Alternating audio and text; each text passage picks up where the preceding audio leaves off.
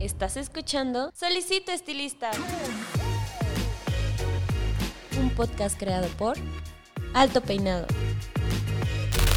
Un espacio donde se cortarán y peinarán ideas de belleza. Bienvenido. Pase y tome asiento.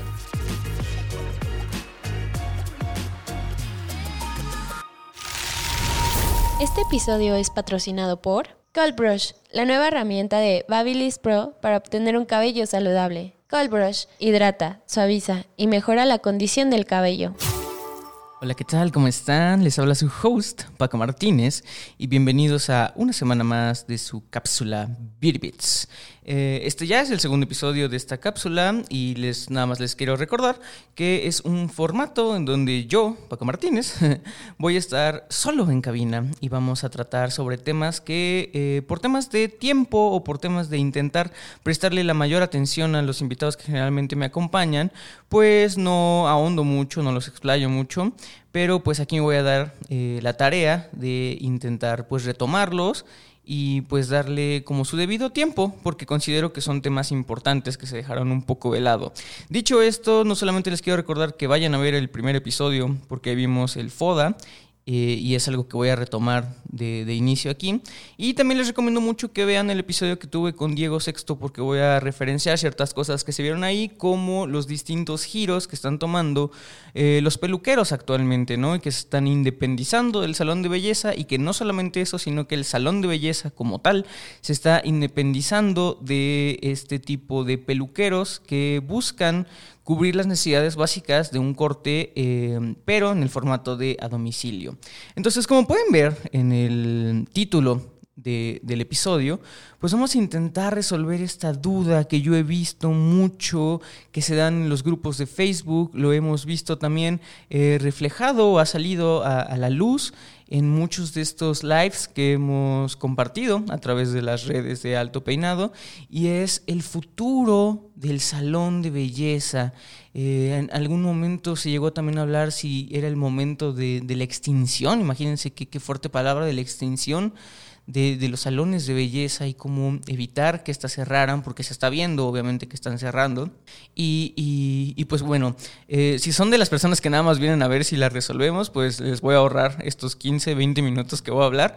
Eh, la respuesta es no, nadie, eh, nadie puede saber a, ciencia cierta y con exactitud, con precisión, cómo va a terminar o cómo se va a desenvolver el salón de belleza. Nadie tiene esa bolita de cristal mágica. Lo que sí podemos hacer, y aquí es donde les voy a dar estos bits de información para que tengan en cuenta y que ustedes mismos puedan hacer un análisis crítico y llegar a una conclusión, es intentar ver la tendencia que tiene, ¿no? Y no dejar o poner, eh, como se dice aquí en México, no sé si en otros países, pero pues todas las cartas sobre la mesa, ¿no? Entonces, eh, ¿cuáles son estas cartas? Creo que debemos también eh, de empezar a entender que si bien muchas personas están cerrando sus salones de belleza, también tienen que entender dónde están quedando estas personas, ¿no? Porque mucha gente se está centrando solamente en el hecho de que están cerrando los locales, pero obviamente, o espero yo obviamente que estas personas no, no están dejando de laborar. Y es ahí donde entra también este estas personas, como Diego Sexto, por eso les recomendé que, fueran a ver ese episodio, que desde hace 20 años se dieron cuenta que tal vez no necesitaban o no era necesario ejercer la peluquería con o perteneciendo a un salón de belleza, o teniendo o siendo dueños de un salón de belleza. Diego Sexto viene siendo un peluquero itinerante o, o, a domicilio desde hace 20 años, ¿no? Entonces creo que esto no es algo nuevo. Pero entonces, ¿por qué si no es algo nuevo viene a afectar? Porque siento yo que ahora viene una ramificación del giro, donde, como les dije al principio, tanto el peluquero, que, se va a ver muy utilitario, ¿no? que se va a ver muy, eh, vamos a llamarlo, funcional, en el sentido que eh, quiere de una manera de autoempleo o bajo el esquema de autoempleo, cubrir la necesidad de una cartera de clientes que ya sabe que tiene y que puede obtener a través del boca, boca a boca, pues eh, va a dejar de prescindir de tener un local, ¿no? Y, entonces va a haber dos grandes ramificaciones, pero así como va a haber dos grandes ramificaciones de las personas que trabajan en el giro de la belleza, también vamos a poner esta carta sobre la mesa, va a haber dos grandes ramificaciones del cliente que va a ir con uno o con otro. ¿no? Entonces, si estamos viendo que muchas personas están cerrando sus, sus, locales, lo cual es una gran tristeza, pero lo que no es una gran tristeza es que también va a haber eh, pues mucha, mucha oferta, ¿no? Y que actualmente en pandemia, pues sí, sí hay mucha demanda y yo siento que cuando pase todo esto va a haber, va a haber o será necesario una regularización de, de lo que está pasando, pero actualmente creo que encontraron un nicho y les está yendo muy bien. No solamente Diego Sexto, hemos tenido muchas, muchos invitados, muchas y muchos invitados que nos dicen que ellos no tienen un local o que prescindieron de un local hace mucho tiempo y que encontraron eh, la manera de seguir perteneciendo al gremio de estilistas o peluqueros, eh, pero de otro tipo de, o formando parte de este, en haciendo otras actividades, ¿no? Entonces creo que es muy importante eh, dejar en claro esto. ¿Por qué? Porque yo, como les digo, veo mucho las transmisiones, estoy en contacto en grupos de Facebook, casi no soy una persona muy activa porque como ustedes saben yo no soy peluquero, pero pues estoy dentro del giro por la parte editorial, estamos dentro del giro por la parte administrativa. Entonces algo que veo mucho es que la gente está confundida o que está intentando atacar ¿no? mucho a los colaboradores que están yendo por, por este lado de, ser peluqueros a domicilio, porque lo consideran, y fíjense qué, fuertes palabras, una competencia desleal. Si ya vieron el, episodio del análisis FODA, pues eso eh, lo están viendo como una amenaza, ¿no? Y quiero decirles que no es así. Y, y no es así porque el tipo de clientela que, se va a ir o que va a solicitar eh, a estos peluqueros a domicilio va a ser muy diferente ahora, ahora sí, de las personas que, van a, un salón de belleza, ¿no? Entonces creo que es muy importante dejar esa carta sobre la mesa. ¿Por qué? Vamos a hacer un poquito de análisis de cómo es que se va a dar esta ramificación de clientes, ¿no? Por un lado tenemos los clientes que van a solicitar a un peluquero a domicilio. Se tiene por entendido que estas personas no buscan el lujo, buscan la comodidad, la utilidad, si lo quieren ver de cierta manera, ¿no? Están solicitando un peluquero a domicilio porque, si bien no tienen tiempo, esa es una muy importante, dos, eh, no les interesan estos servicios periféricos que se puedan ofrecer, Tres, eh, les gusta estar en su casa, tal vez. Y cuatro, pues simplemente quieren esos servicios muy básicos. Entienden desde el principio, desde, desde que contratan, desde que mandan mensaje o están quedando claros, que pues el, estilista, el peluquero, pues va a realizar simplemente un corte, un peinado, un despunte, tal vez eh, una coloración pues sencilla por el tipo de, por el tiempo, ¿no? Que va a ser eh, en su casa. ¿No? Y que esto tiene tanto contras y pros. Entonces, eh, la, gente que está consumiendo eso, pues es simplemente porque lo necesita, ¿no? O porque pues, son adultos mayores y ahorita no pueden salir y, así, ¿no? Ahora, ¿qué tipo de clientela es la que va a acudir ahora al salón de belleza? Es muy interesante. ¿Por qué? Porque los salones de belleza, eh, como siempre les digo, van a brindar una experiencia fuera de casa. Esto es muy importante porque fuera de casa encontramos pues muchos eh, ámbitos sociales que no se dan dentro de casa más que con la familia. Eh, encontramos pues eh, experiencias de, salir, el, transcurso, el trayecto, la estadía, los mimos, y quiero que esto lo entiendan muy bien. Gran parte de las personas que van a acudir ahora a un salón de belleza van a que las consientan, ¿no? Y creo que esa es una palabra eh, muy fuerte que tienen que tener claro porque creo que todo el marketing, la publicidad, la manera de vender, la manera de atraer un cliente eh, de un salón de belleza es justamente ahí donde va a radicar eh, pues todo, es, es, el nodo total, el consentimiento, los mimos, el apapacho, ¿no? Esta experiencia de sentir que van a, a, despegarse del mundo una, dos horas, de que realmente lo están haciendo y que realmente están siendo conscientes de que van a salir de su casa, tomar las llaves del carro o tomar este transporte público y, van, a, van a pasar por un trayecto, pero todo eso, o sea, todo ese esfuerzo, si lo quieren ver de cierta manera, va a tener recompensa y se va a ver no solamente después de, de que les hayan hecho el servicio de embellecimiento, sino que va, va, va, a ser una experiencia y va a ser eh, algo holístico, va a ser algo, eh, de hecho, incluso se tiene que ver como con amor, ¿no? Entonces, eh, las personas que van a solicitar a un estilista a domicilio, realmente están dejando o, se da entendido que no quieren eso, ¿no? Entonces no deben de verlo como una competencia desleal porque realmente para este 2021, realmente ya desde ahorita esa clientela ya se les fue, ¿sí?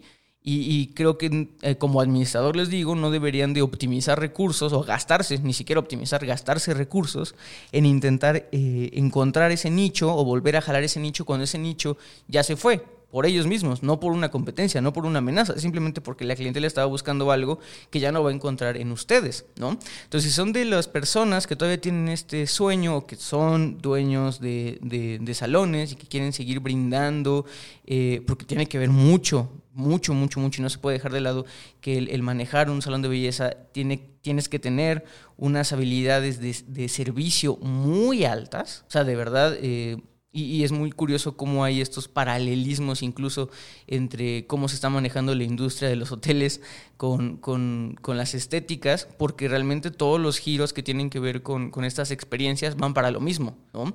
Eh, alguien me decía hace poco que, que, los hoteles empezaron a hacer o, buscar mucho el, el, quererse parecer a casa o hacer las cosas muy hogareñas.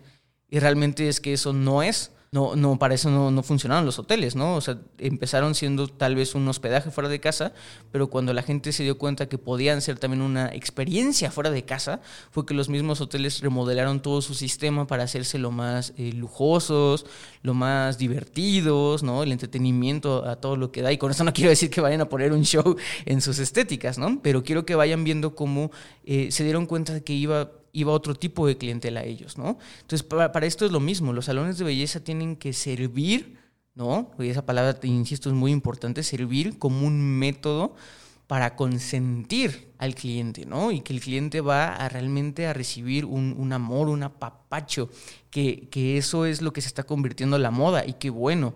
¿Por qué? Porque anteriormente eh, y esta es otra carta bajo la mesa, que voy a bajar a la mesa, que es este, cómo se debe de mercadear o por qué ahora no sirven mucho las técnicas que antes se utilizaban.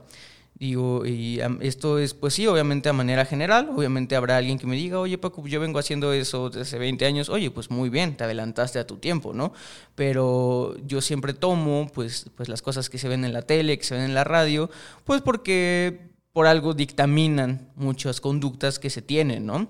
Eh, entonces, durante mucho tiempo, sobre todo en los booms de los años 50, 60, que empezaron a ver todas estas nuevas herramientas y que empezaban a llegar a casa, toda la belleza se mercadeaba, se vendía de una manera que atacaban las inseguridades de la gente, ¿no?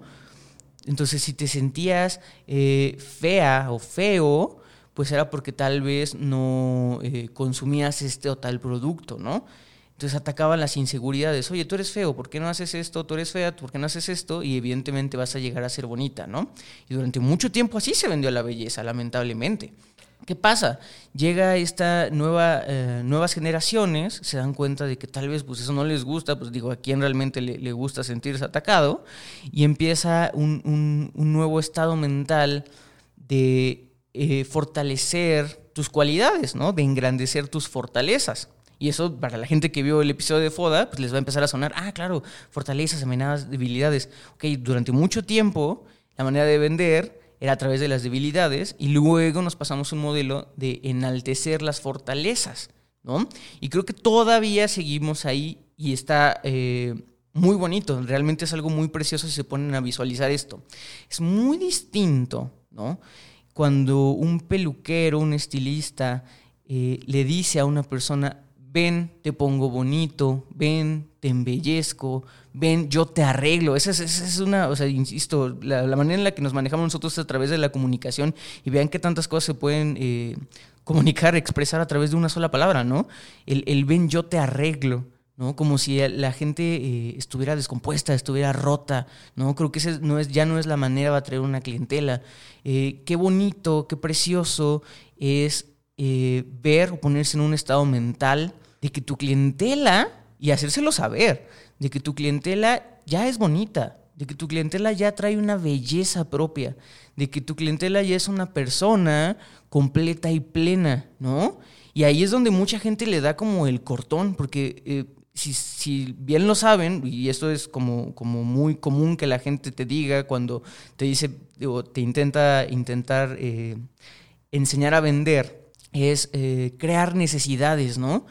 Y cuando, cuando yo te hablo de que tu clientela ya está completa, ya está plena y que la veas así, es más difícil. Porque ¿qué le vas a vender a alguien que ya está pleno, no? Y, el, imaginario global o los valores globales de muchas generaciones que vienen después de la mía y las, las generaciones más jóvenes ya traen eso. Ya se sienten plenos, ¿no? Ya se sienten eh, íntegros con una identidad, ya se saben que son guapos, guapas por sí solos, ¿no? Y esto afectó también mucho en la moda, ¿no? Y lo decía, no me acuerdo si en el episodio que tuve con, con JP, eh, o, con Miyagi Pio Quinto, no me acuerdo, pero, pero las nuevas generaciones, como ya traen esto, generalmente son las que mejor cuerpo tienen. Ellos ya los educaron desde el principio a comer bien, ¿no? De intentar hacerle repele a, los fast foods, de hacer ejercicio diario, ¿no? Nacieron con estas eh, celebridades o idolatrando celebridades, pues con, con buen cuerpo. Y curiosamente son las personas que en la moda, aunque tengan muy buen cuerpo, buscan eh, las cosas baggy, las cosas sueltas, las cosas holgadas, ¿no? Porque también está mucho este tema de no sexualizar cuerpos. Entonces creo que e, es una manera, pues ahí donde les digo, hay mucha gente que le da choque porque algo que le sirvió durante mucho tiempo, que era de manera consciente o inconsciente, ¿eh? no estoy culpando a nadie, o sea, era la manera en que se vendía, de atacar debilidades, de intentar hacer pensar así como de, oye, hoy te ves mal, ¿por qué no te ves, te vienes acá y yo te dejo bonita, ¿no? Eh, era una manera pues sencilla porque obviamente de, pues, pues creabas una ansiedad y obviamente las compras o el consumo era por ansiedad, ¿no? Ahora que si les digo, intenten ver a su clientela como, como alguien completamente pleno, que ya no necesita nada, pues es, donde dicen, ah, pues ya no necesita nada que le voy a vender, pues ahí es donde entra la creatividad. Y ahí es donde está el nicho, ¿no? Porque la gente ahora que ya llega plena a un salón de belleza, ya no va a arreglarse, ¿no? Entre comillas, ¿no? no sé que no me están viendo, pero esto poniendo entre comillas. Ya no va a arreglarse, ¿no? Ya se sabe plena, se sabe guapa, se sabe bella, ahora van a algo que no pueden conseguir en ellos mismos, que es los mimos, ¿no? El consentir. No van a que, se, a que los consienten, a que los consientan, perdón. Y, miren que, quiero dejar bien en claro esta palabra de consentir. Incluso busqué este, en la ¿no? Porque yo sé que cuando, cuando decimos definiciones, pues a veces todo el mundo puede tener una definición diferente, ¿no? Así es la vida, no todos la vemos igual. Entonces quiero como dejar este, en claro eh, a qué me refiero con consentir, ¿no? Eh, la RAE dice que consentir es simplemente permitir o conceder. Y creo que queda muy bien esa definición con lo que les quiero dar a entender. La gente que va a ir a un salón de belleza a recibir la experiencia del salón de belleza va a permitir al estilista que, que haga en ella algo que que la haga sentir mejor. No bien, porque ya se siente bien, pero algo que la haga sentir mejor. Ahora, ¿esto es a través de algo estético? Puede ser. O sea, puede ser que simplemente el, el, hacerle sentir mejor sea recibir el masaje a la hora de que le estás lavando la cabeza, ¿no? Y que eso le guste, que le guste cómo está arreglado tu salón y que eso para ella sea la experiencia, ¿no? Que le guste incluso la música, ¿no? Hay, muchas personas que, me dicen, no, es que, pues, ¿por qué vas a ese gym, a ese gimnasio, si pues, no tienen ni los mejores aparatos ni nada? Ah, pues es que ponen música que me gusta, ¿no? O la, la gente me trata bien. O sea, todo ese tipo de cosas que antes no se le ponía tanto énfasis, ahora es lo que crea esta experiencia holística que durante muchos episodios yo les digo y les repito que hay que buscar. ¿no? Hay mucha gente que encontró su nicho en lo visual y ya también tuvimos ese episodio de cómo hacen los salones más instagrameables, ¿no?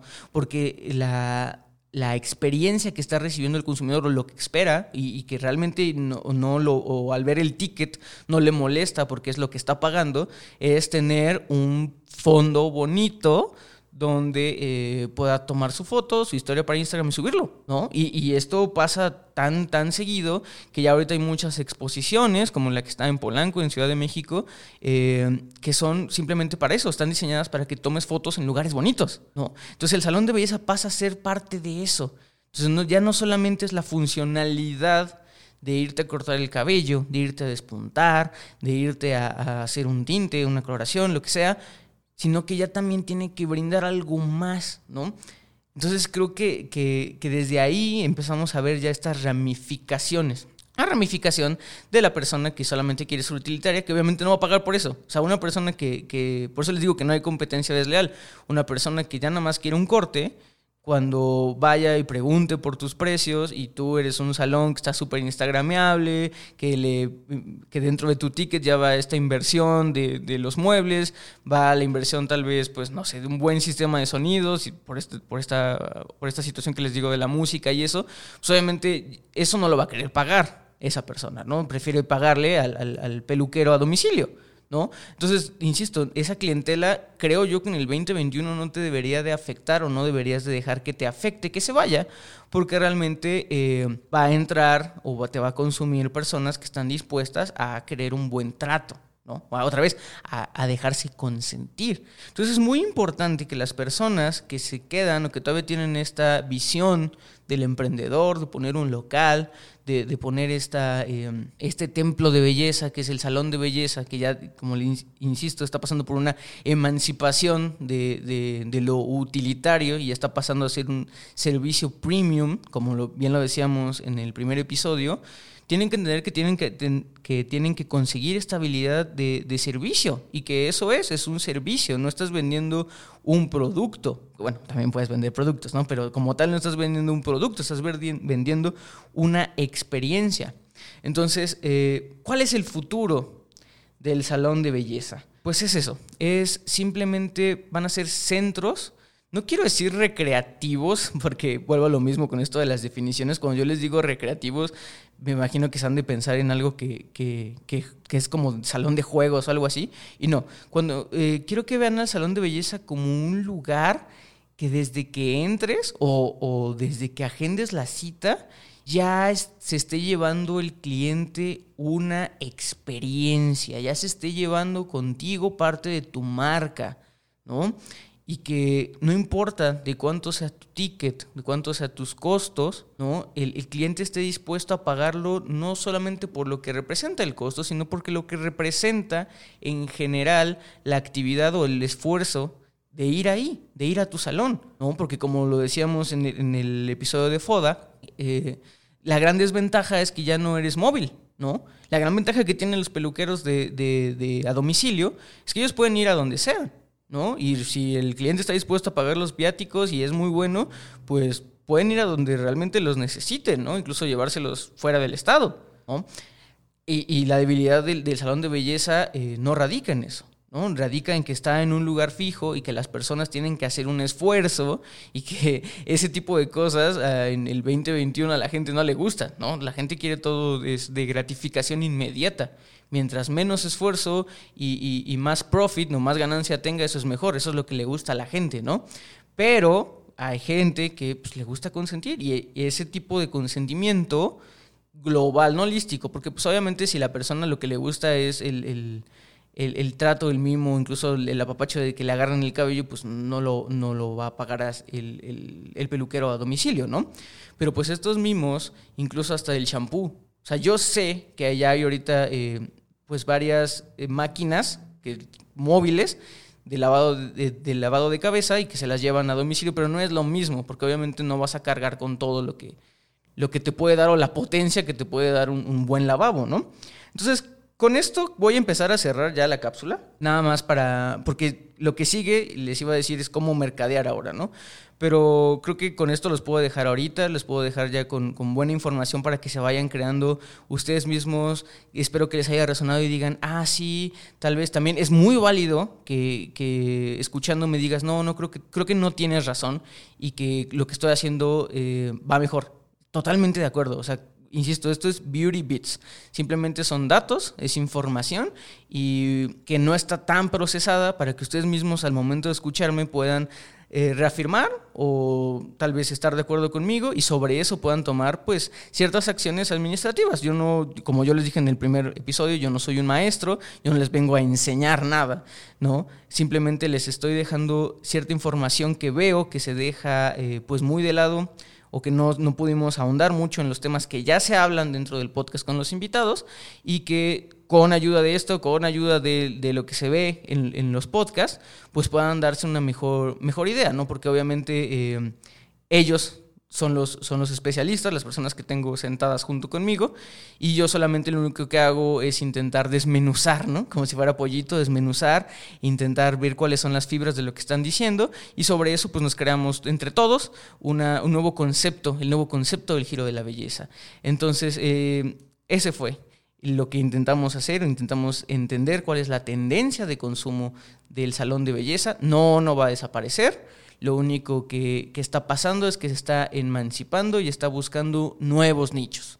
¿no? Y que esos nuevos nichos en un futuro van a volver a cambiar y va a tener que volver a, pasar por una transformación, el salón de belleza, pero como lo ha venido haciendo de toda la vida, ¿no? Originalmente, como ya lo saben, las barberías empezaron siendo también centros de cirugías. Ahora ya no se hacen eso. En los noventas los salones de belleza fueron también spas y también fueron centros de, de uñas. Y ahora los centros de uñas ya se separaron, ya pasaron por ese proceso de emancipación de los salones de belleza y ahora el salón de belleza tiene que buscar nuevos nichos. Simplemente está pasando eso, no se van a extinguir. Eh, me da mucha tristeza que muchos de, este, de estos locales tuvieran que cerrar por el tema de la pandemia, pero por eso mismo estamos intentando traer muchos colaboradores que nos dicen que no hay problema, no es el fin del mundo, no están tocando vacío, hay eh, dentro del Giro de la Belleza muchos lugares que los pueden acoger y que pues esperemos que dentro de su camino, en esta búsqueda de, de cuál es su rol dentro de la belleza, pues se encuentren el adecuado, el que más les guste y en el cual ustedes se sientan pues contentos, ¿no? Que para eso se vino esta vida, para ser felices. Entonces, eh, muchísimas gracias, espero que les haya gustado eh, esta plática. Eh, les adelanto que el próximo Beauty Beat vamos a entrar más en cómo intentar venderse a través de, de esta nueva técnica de pensar que tu cliente ya no va a llegar a, buscar algo que le falta, sino ya viene completo y que viene a buscar algo que lo pueda hacer eh, mejor, ¿no? que, lo, que le pueda dar una plenitud más constante. Entonces, eh, pues yo fui Paco Martínez. Eh, esto fue Beauty Bits. Muchísimas gracias a nuestro patrocinador Babilis Pro, como siempre. Yo los veo el siguiente mes. Se me cuidan, los quiero mucho. Hasta luego. Esto fue Solicito Estilista, un podcast creado por Alto Peinado.